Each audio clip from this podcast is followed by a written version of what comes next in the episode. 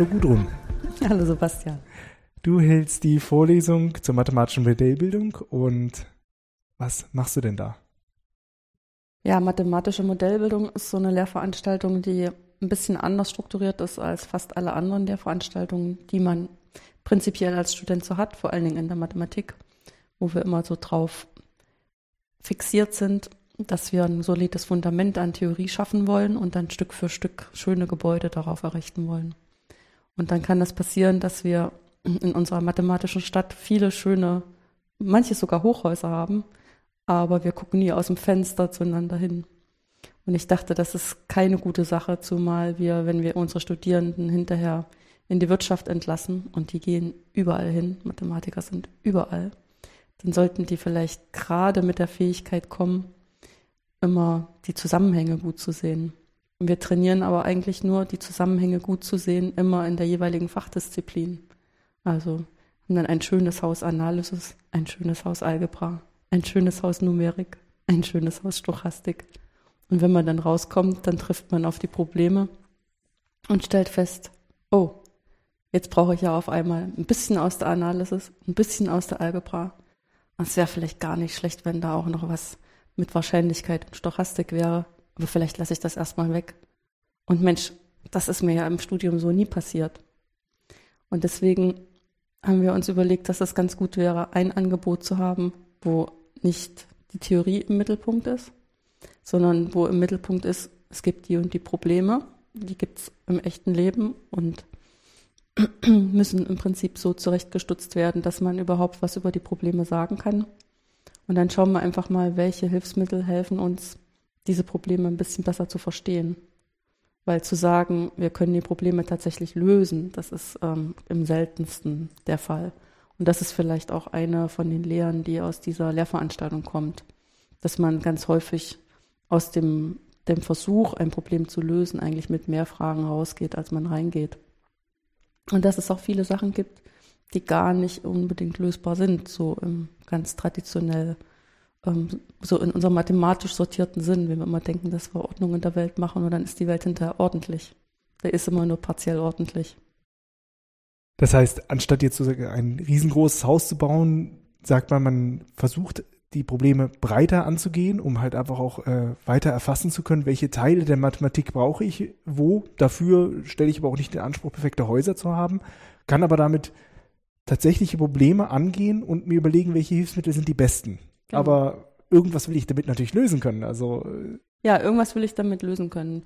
Wobei der Punkt ist, dass wir natürlich ähm, dadurch, dass wir nur ein Semester zur Verfügung haben, ähm, lege ich den Fokus mehr darauf zu zeigen, wie breit und vielgestaltig das eigentlich ist, was wir als Mathematiker können.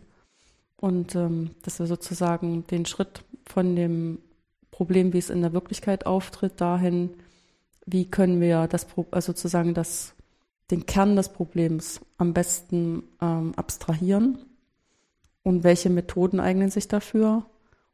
Sozusagen dieses Lösen an und für sich, das ist dann häufig schon passiert in den Spezialvorlesungen, das ist gar nicht dann der große Fokus. Aber was dann wieder wichtig ist, hinzuschauen, wenn ich jetzt diese mathematischen Lösungen habe, was bedeuten die eigentlich wieder als ähm, in dem Problem drin und dann nochmal drüber nachzudenken, hat uns das jetzt eigentlich weitergeholfen?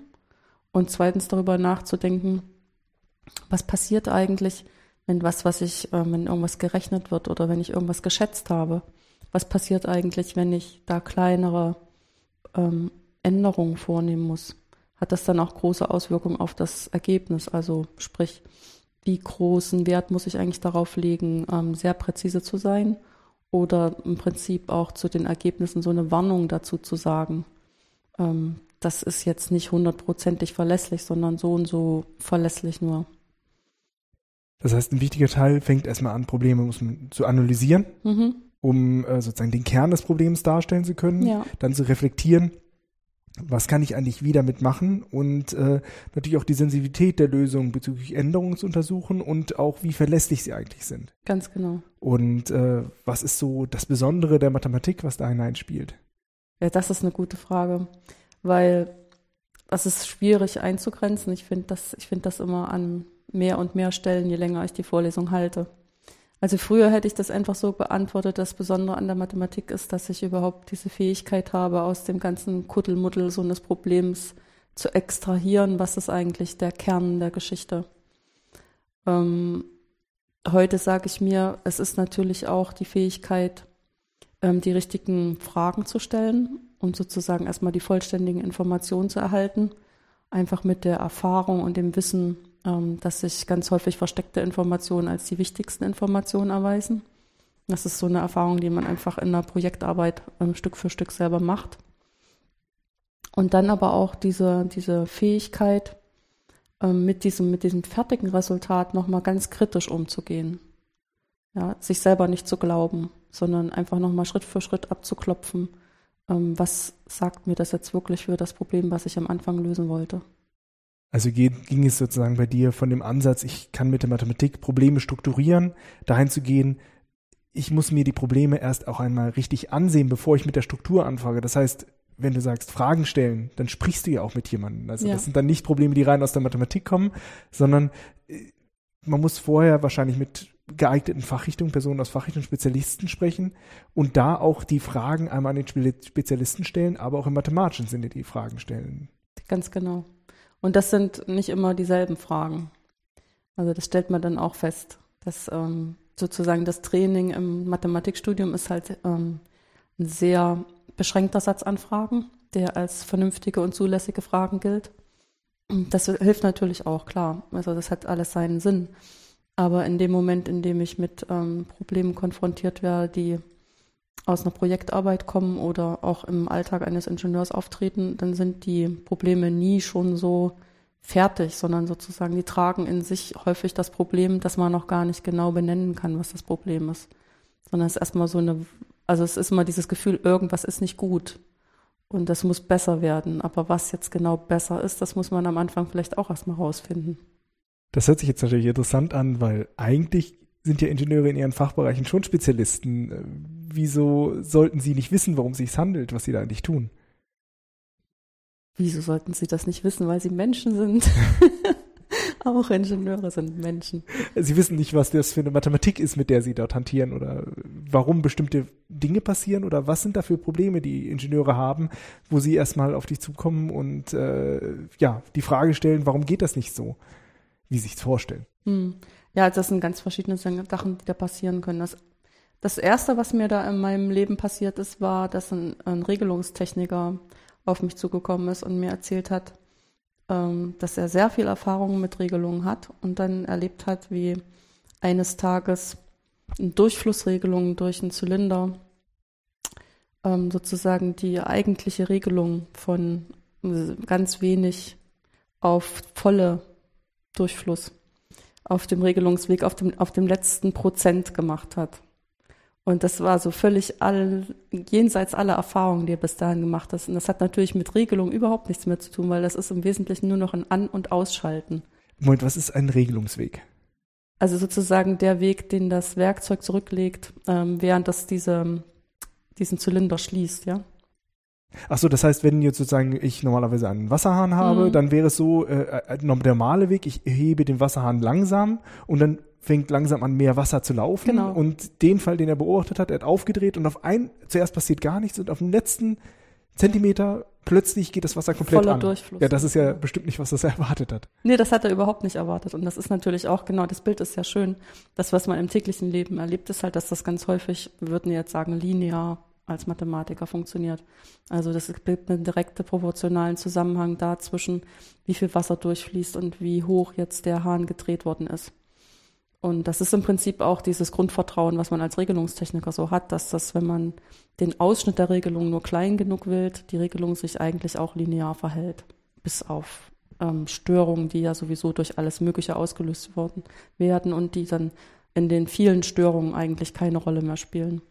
Und das, er hat es dann mit einem Prozess zu tun gehabt, wo er dann im Anschluss feststellen musste, diese Annahme, dass er sich linear verhält, war also so grob falsch, er war so nicht linear wie wir als Mathematiker sagen würden, dass er sein ganzes Modell ändern musste. Und das hat ihn natürlich komplett umgehauen, weil das war ihm so noch nie vorgekommen. Und er hatte immer das Gefühl, wenn ich nur einen bestimmten Zusammenhang habe zwischen dem, was ich regeln will und das, was geregelt wird, dann kann ich durch einen klein genugen Ausschuss immer zwingen, dass es linear ist. Und das war nicht der Fall. Da hat sozusagen das, die Problemstellung erstmal etwas offenbart, was mit dieser Annahme, ich könnte es mathematisch linear beschreiben, mhm. nicht bearbeitet werden konnte. Sozusagen auch mit der tiefergehenden Analyse, auch mathematischen Analyse, sozusagen, was für ein Modell haben wir da eigentlich, äh, ist man drauf gekommen, dass es nicht linear ist und dementsprechend die Regelung schlicht anders dimensioniert werden Absolut. muss. Und da konnte es ihm dann noch helfen oder war, war das erst der, der Wink sozusagen, dass er auf den richtigen Weg kommt an der Stelle? Ja, das war mehr so dieser Wink zu sagen, ähm, da muss einfach das Modell auf dem Prüfstand und man darf da auch keine Angst vor haben. Weil das ist so ein bisschen so, ein, ähm, so eine Erfahrung, dass die Ingenieure sich selten von was trennen wollen, was sich äh, bewährt hat, auch wenn es ihnen schon fast um die Ohren fliegt. es muss sich wirklich komplett zusammenbrechen, als dass sie dann äh, das verlassen und äh, neue Sachen ausprobieren. Und das hat sicherlich auch alles seinen guten Grund, weil es ja auch ganz häufig um sehr viel Geld geht und zum Teil auch um Menschenleben. Und trotzdem trauen sie sich dann, die Ingenieure zu dir zu kommen, auch wenn sie. Ja, aber natürlich immer erst in der Verzweiflung. oh. Ja, typischerweise in der Verzweiflung. Aber das ist nicht, ist nicht ganz richtig, aber das ist zugespitzt richtig auf alle Fälle. Naja, dann wäre es ja am allerbesten, dass die Ingenieure auch mit äh, diese Vorlesung auch besuchen. Auf alle Fälle. Die Vorlesung ist auch so angelegt und auch so angekündigt, dass es eigentlich, außer dass wir sozusagen innerhalb der Mathematik versuchen, so einen Querschnitt zu geben, auch versuchen, in der Studierendenschaft so einen Querschnitt zu schaffen. Also was wir auf alle Fälle schon haben, ist der Zustand, dass es für unsere verschiedenen Mathematikstudiengänge ähm, ein interessantes äh, Angebot ist, was auch angenommen wird. Und auch von denen, die eigentlich immer das Gefühl haben, sie hätten schon alle Mathematik verstanden, die sie in ihrem ganzen Leben mal brauchen werden, nämlich unsere Lehramtsstudierenden.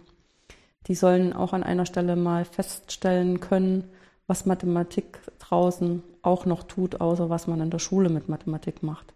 Und ähm, eigentlich war auch der die Urzelle dieser Lehrveranstaltung meine Erfahrung in Heidelberg, wo ich die Stelle hatte, bevor ich nach Karlsruhe gekommen bin, dass eigentlich ähm, die Lehramtsstudierenden regelrecht danach dürsten, einmal zu sehen, äh, dass das überhaupt was Sinnstiftendes ist, Mathematik zu machen. Also nicht so eine Beschäftigung mit sich selber.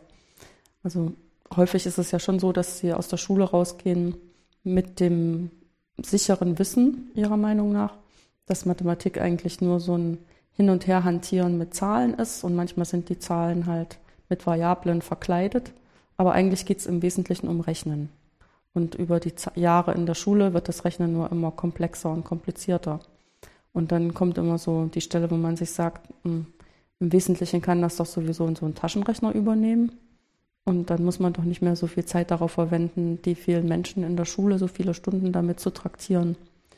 Und dann komme ich und sage, naja, das mit dem Zahlenhantieren ist ja eigentlich nur, dass man an den Zahlen einfach mal übt, was man als Mathematiker macht, nämlich zu versuchen, eine gewisse Ordnung in der Welt zu sehen.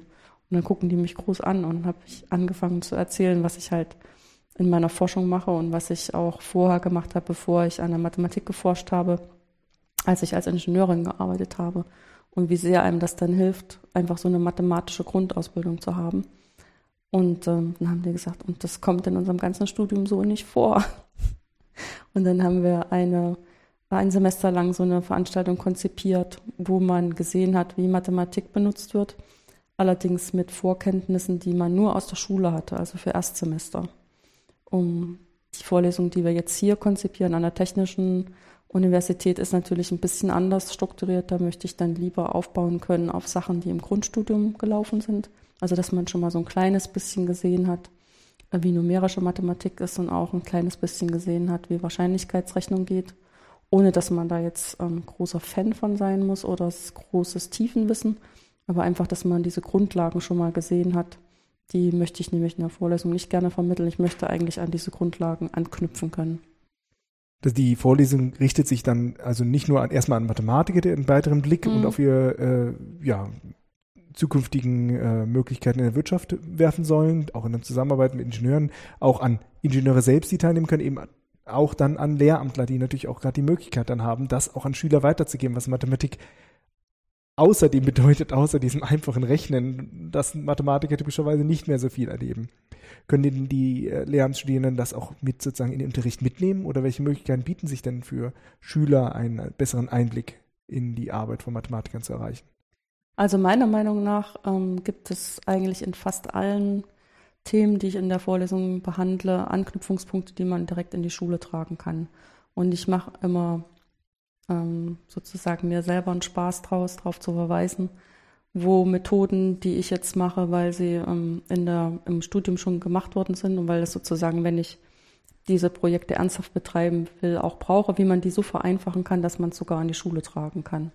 Also ganz häufig ist es zum Beispiel so, dass wir ähm, zur Beschreibung von Problemen es sehr gemütlich finden, eine gewöhnliche Differentialgleichung zu benutzen, weil wir dann die Theorie dafür zur Verfügung haben und mit der mithilfe dieser Theorie sehr schnell erfassen können, was das für Lösungen sind, die diese gewöhnliche Differentialgleichung hat.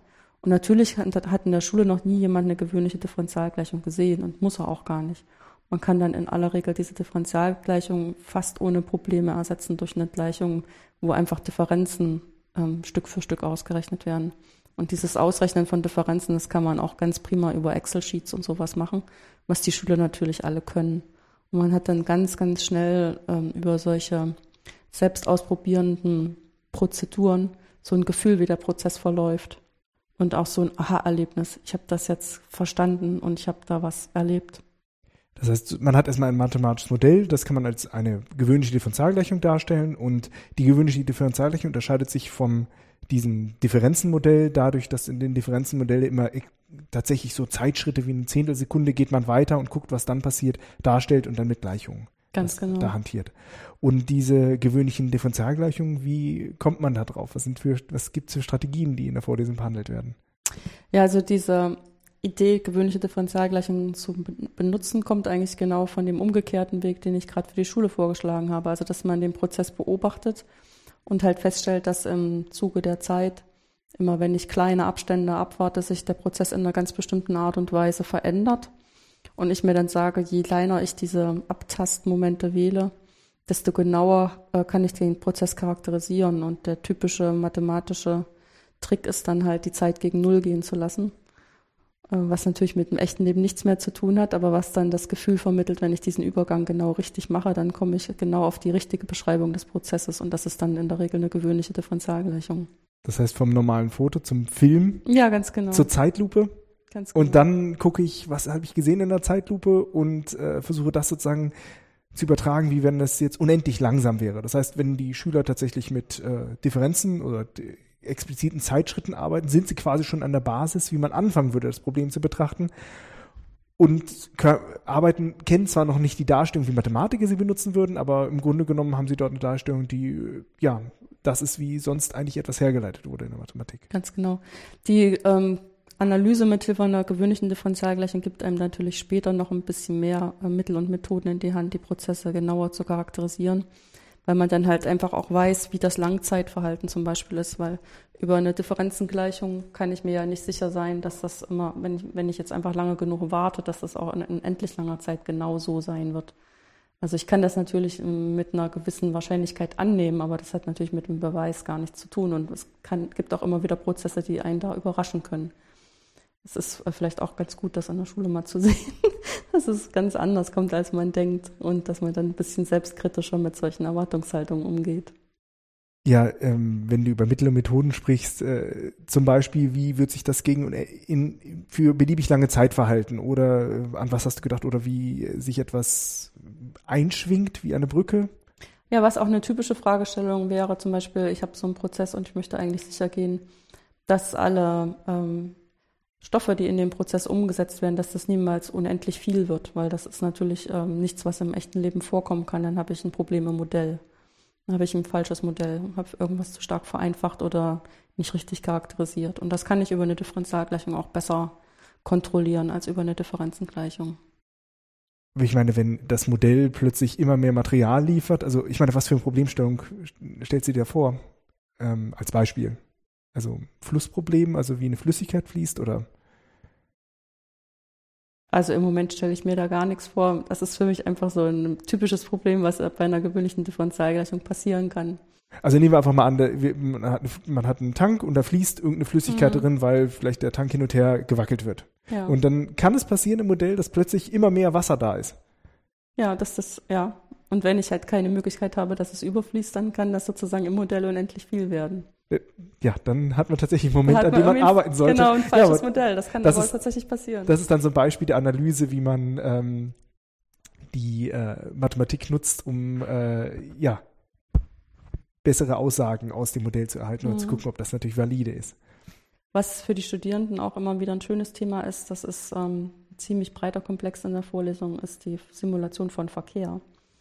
Ähm, weil das ist einerseits faszinierend, weil es natürlich an unsere Alltagserfahrungen anknüpft und äh, ich weiß nicht, ob es irgendjemanden gibt, der nicht schon mal im Stau gestanden hat. Und dann löst sich der Stau auf und man ist eigentlich an keinem Hindernis vorbeigekommen, dem man zutraut, diesen Stau verursacht zu haben. Und dieses ähm, Phänomen nennt man auch den Stau aus dem Nichts. Und es wäre eigentlich schön, wenn man verstehen könnte, wie der Stau aus dem Nichts entsteht, um dann das verhindern zu können oder zumindest so eingreifen zu können, dass der Stau aus dem Nichts dann nicht so lang und ähm, ja, schrecklich langweilig wird. Der Stau aus dem Nichts entsteht aber jetzt nicht, weil plötzlich Autos aus dem Nichts entstanden sind, nee. weil plötzlich die Gleichung falsch ist, sondern das ist etwas, was aus der Simulation, aus der Modellbeschreibung tatsächlich herauskommt, dass es den Stau aus dem Nichts geben kann. Ganz genau. Und in der Vorlesung ist das auch ein schönes Beispiel, dass wir anfangen, also wir wissen ja jetzt nicht irgendwelche physikalischen Sachverhalte, nach denen sich der Straßenverkehr richtet. Das heißt, man muss erstmal anfangen, irgendwelche Modelle zu machen, die bestimmte Grundvoraussetzungen erfüllen, die uns im Verkehr begegnen. Also was weiß ich, wenn man freien Verkehr hat, wenn vor einem kein Auto fährt, dann fährt man halt so schnell, wie man kann. Äh, wenn es sehr dichter Verkehr ist, dann weiß man, dass man nicht so schnell fahren kann, bis hin zu, dass wenn eben die Autos Stoßstange an Stoßstange auf der Autobahn stehen, dann ist halt die Geschwindigkeit von allen Autos null. Das sind erstmal so minimale Voraussetzungen an Modellen. Dann versucht man möglichst einfaches Modell daraus zu stricken. Und dann stellt man fest, ja, das ist ein schönes Modell, womit man steuern kann, dass über eine bestimmte Autobahnstrecke in einer bestimmten Zeit möglichst viele Autos fahren können. Und das wird auch tatsächlich umgesetzt. Also es kennen ja viele diese ähm, Richtgeschwindigkeitsangaben an den Autobahnen, die eben nur dann angehen, wenn hoher Verkehr ist, dass dann immer gesagt wird, ihr fahrt jetzt bitte mal nicht so schnell.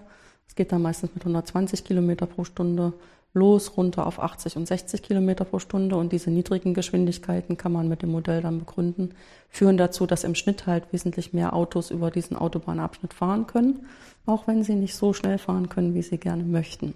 Das ist eigentlich ja überraschend, weil man ja eigentlich denkt, es passt mehr durch, wenn sich wenn alle sich schnell bewegen. Ja. Aber weil sich nicht alle gleich schnell bewegen, äh, bewirkt das normalerweise, dass es halt dann einfach insgesamt langsamer wird.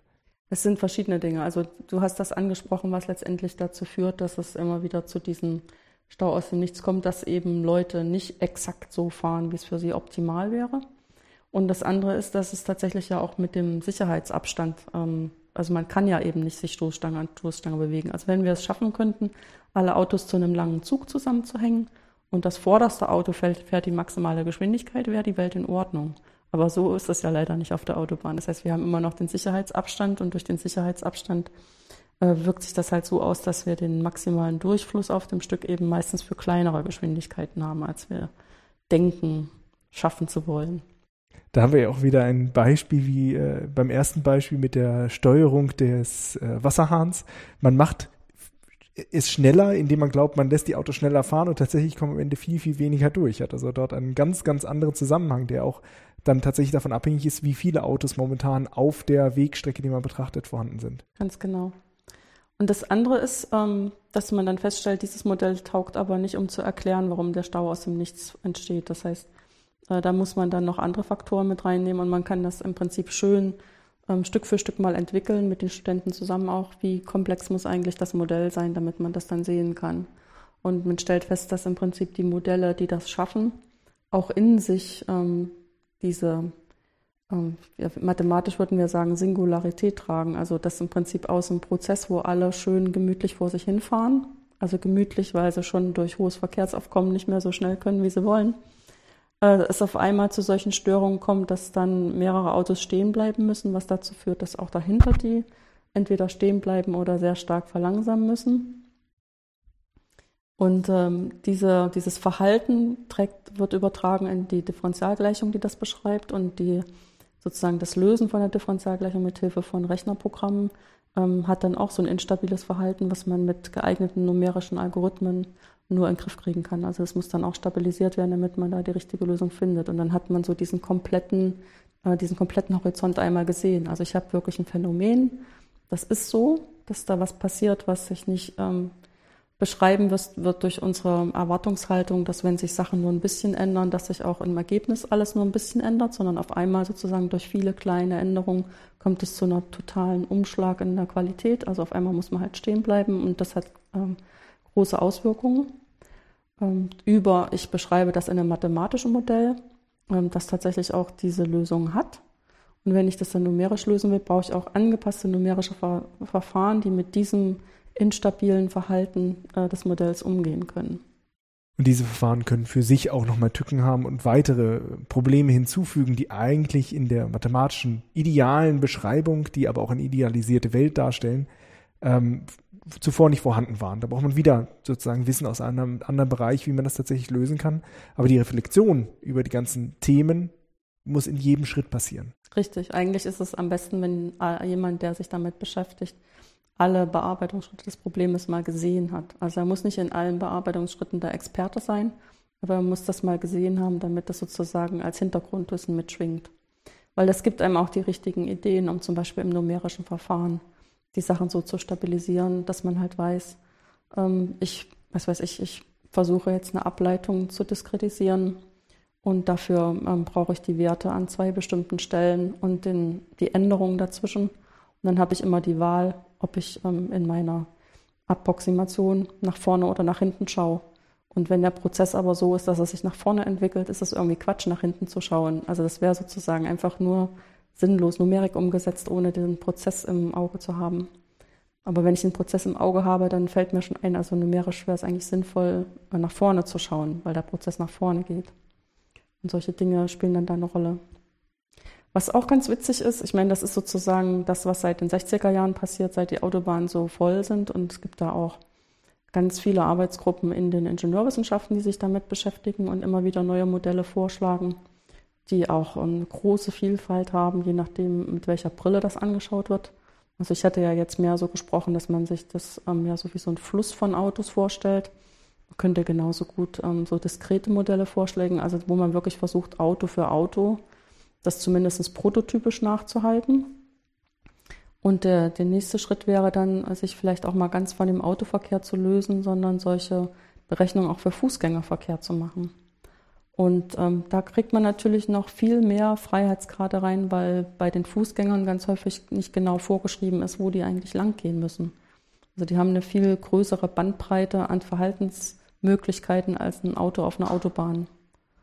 Und das macht einerseits das Problem viel interessanter, aber andererseits muss man dann auch mit den Modellen nochmal ganz neue Ideen entwickeln, aus welchen entweder physikalischen Sachverhalten oder Überlegungen oder Beobachtungen man jetzt ähm, Modelle schließen möchte, die einem dann helfen, zum Beispiel zu simulieren, ob für ein Großereignis ähm, die ähm, Ausgänge in geeigneter Zahl vorhanden sind oder ob es irgendwelche Schwachstellen gibt, wo sich Menschen stauen könnten und es zu gefährlichen Situationen kommen kann. Oder um zu schätzen, wenn was ich, wenn man einen Flughafen plant, ob das überhaupt möglich ist, von dem Moment, wo der Flug erscheint, wo man zum Gate gehen muss, dass man da auch wirklich ankommt an dem Gate. Dass man sich da nicht irgendwelchen Ärger schon einhandelt, nur durch die Architektur. Ähm, das sind im Prinzip alles Fragen, die heute up to date sind und wo ähm, man auch mit relativ wenig Vorwissen schon direkt an vorderster Forschungsfront dabei sein kann. Aber wenn ich jetzt ein Modell gemacht habe, das kann ja ruhig vereinfacht sein. Und ich habe sozusagen mir das genau anguckt, die Parameter bestimmt, ich habe das berechnet mit Methoden und habe berücksichtigt, ja, da könnten Probleme auftreten, aber die habe ich im Shift, dass keine zusätzlichen Probleme einkommen. Da habe ich ja dann ein Ergebnis. Und das Ergebnis sollte ja mit dem übereinstimmen, was ich für ein Modell habe. Und das Modell sollte ja irgendwas mit der Wirklichkeit zu tun haben. Also, wieso kann ich den Zahlen da nicht einfach direkt glauben? Also, was hier ein Problem kann denn da entstehen damit, ob das nun äh, passend gewählt ist, das Modell? Also Zahlen kann man sowieso nie glauben, das ist ja schon mal klar. Ähm, der Punkt ist, dass natürlich in dem Moment, wo man selber an den Modellen arbeitet, einem auch ganz klar ist, mit welchen Voraussetzungen gehe ich eigentlich in das Modell, was habe ich überhaupt nicht bedacht, was habe ich äh, weggelassen, damit das Modell überhaupt eine Größenordnung hat, die ich auch noch handhaben kann. Also das heißt, ich weiß eigentlich um die Schwachstellen des Modells und dann versuche ich äh, nachzuweisen, dass ich ähm, entweder anhand von Beobachtungen oder anhand von Vergleichen mit Ergebnissen von anderen Modellen, die für das gleiche Phänomen entwickelt worden sind, aber andere äh, Prämissen zugrunde liegen haben, nachzuweisen, dass das ungefähr ähm, ähnliche Resultate liefert für bestimmte Beispielkonfigurationen. Und erst wenn ich das gemacht habe, dann traue ich mich überhaupt sowas ernsthaft als Modell vorzuschlagen. Wenn ich natürlich jetzt ähm, so ein Modell in die Hand bekomme und gar nicht dazu weiß, welche Einschränkungen sind hier eigentlich gemacht worden, unter welchen Bedingungen ist das jetzt gerechnet worden, dann fühle ich mich da eigentlich ähm, nicht gut informiert. Also dann möchte ich diesem Modell auch nicht einfach so trauen, äh, sondern da möchte ich schon noch ein paar mehr Informationen haben. Das heißt, die Ergebnisse sind immer ganz stark damit verbunden, was ist eigentlich für ein Modell dort vorhanden, wie wurde das gemacht und am Ende will man durch, muss man auch erst testen, wie ist es im Vergleich zu anderen Simulationen oder einfach mit der Wirklichkeit, mit echten Versuchen. Ja, also das ist auch ein, zum Beispiel gerade bei den Fußgängergeschichten ist es zum Beispiel publikationswürdig, einfach mal große Versuche zu machen und dann mal zu zählen, was passiert eigentlich und wie verhalten sich Menschen. Und ähm, das muss auch nicht unbedingt in allen Kulturen dasselbe Ergebnis sein, wie sich Menschen verhalten. Das ist dann noch eine weitere Dimension, die man sich da einhandelt. Na, da kann man sich ja einfach vor das Fußballstadion stellen und einfach mal angucken, wie es eigentlich passiert oder wie eine S-Bahn auf sozusagen sich belädt und entlädt. Ganz genau, solche Sachen kann man machen.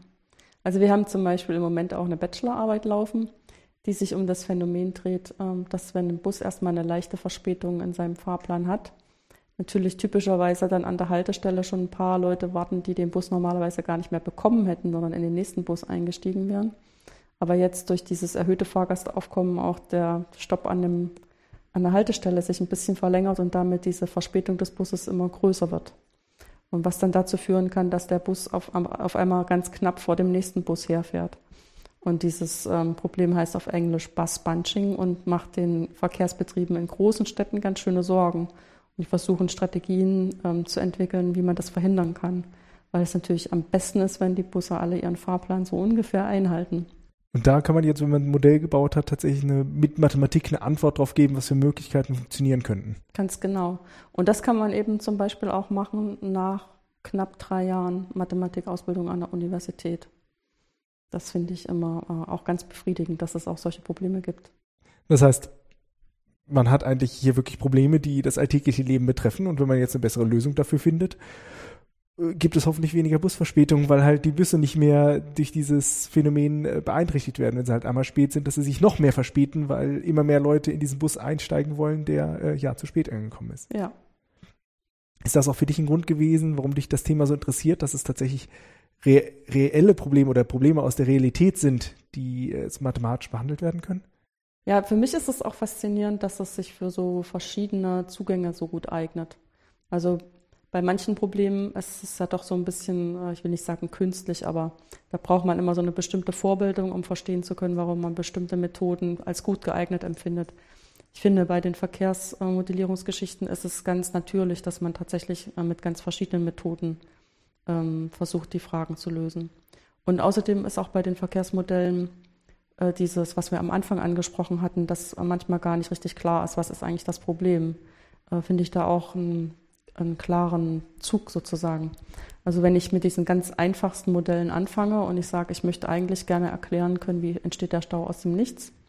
Und dann stelle ich fest, die einfachen Probleme können mir das nicht beantworten, aber die können mir andere Fragen beantworten.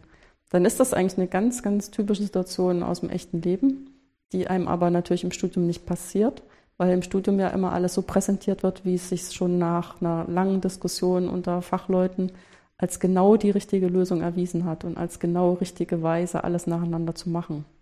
Und so sauber sortiert ist das echte Leben ja dann sowieso nie. Diese, wie, das, wie du das jetzt bearbeiten kannst, auch äh, in der Vorlesung ist natürlich jetzt auf einem höheren Niveau tatsächlich etwas, was man direkt verwenden kann. Das war ja damals, als du das äh, sozusagen für Erstsemester konzipiert hast, nicht genauso. Was hat dich getrieben, sozusagen überhaupt das da versuchen zu wollen? Ach, was hat mich getrieben? Ähm, das war eine Kombination von verschiedenen Dingen. Einerseits war es so, dass die ähm, noch einen, eine Lücke im Curriculum hatten, die gefüllt werden sollte, die ein bisschen überraschend gekommen ist. Also wie das immer so ist, alles wird geplant und am Ende hat einer was nicht bedacht und das erweist sich dann als Katastrophe. Und ähm, es ist eigentlich auch eher selten, dass sowas passiert. Wir haben ja sonst immer eher das Gefühl, dass wir versuchen, so viele Inhalte ins Studium zu stecken, dass die Studenten dann schon schreien, das wird zu viel und das kann man in der Zeit nicht schaffen und damit haben sie auch noch recht, das ist das Schlimmste. Aber da hat es sich tatsächlich äh, erwiesen, dass wir im ersten Semester eine Vorlesung für die nicht halten konnten und die ähm, Zeit hatten, was anderes zu machen. Und das Zweite war, dass wir ähm, festgestellt hatten, dass wir den gerade den Lehramtsstudierenden Angebote machen wollten, die die so nirgendwo anders bekommen. Und da sind wir auf die Idee gekommen, dass das mit den Modellen eigentlich genau das Richtige für die wäre. Und nachdem wir die Idee erstmal hatten, war das dann Selbstläufer. Das war eine Veranstaltung, die unglaublich gut angenommen worden ist. Das heißt, es ist ein Problem, dass irgendetwas erst übersehen wurde und ein ganz unvorhersehenes, äh, vorhersehbares Verhalten entstanden ist, habt ihr einen neuen Ansatz ja, gewählt genau, und ja. durch ein neues Modell sozusagen eine interessante Veranstaltung ins Leben gerufen, die sich inzwischen weiterentwickelt hat und die ja. Probleme der Welt löst. Ganz genau. Ja, und äh, die Rückmeldungen der Studierenden dazu sind auch dementsprechend? Die Rückmeldungen der Studierenden sind im, im Großen und Ganzen sehr gut bis euphorisch, wobei es natürlich immer die eine oder andere Stimme gibt, die zwischendurch sagt, ja, aber ich hätte an der und der Stelle gerne noch mehr erfahren. Oder ich hätte an der und der Stelle gerne auch nochmal rigoroser Beweise geführt. Das ist ganz klar, deswegen sind wir Mathematiker. Aber ich sage mir dann, irgendwie einen Kompromiss muss man immer finden, im echten Leben und auch in der Lehre. Und dann ist es mir lieber, ich kann noch ein, ähm, ein Problem mehr vorstellen, als jetzt für ein anderes Problem noch ein bisschen mehr Zeit aufzuwenden, indem man auch nicht so viel Neues lernen kann. Also weil diese Lernkurve ist halt ganz am Anfang immer am größten und man noch voll den Aha-Effekt hat. Und wenn man es dann genauer verstehen muss, dann muss man auch wirklich die Ärmel hochkrempeln und muss dann auch mal richtig was arbeiten. Und das versuche ich dann immer so ein bisschen auszulagern, weil das muss man dann auch häufig bisschen mit sich selber und im stillen Kämmerchen machen, weil man bestimmte Dinge dann auch erstmal richtig nachvollziehen muss, wofür man auch Zeit braucht. Und die Zeit haben wir einfach an der Vorlesung nicht.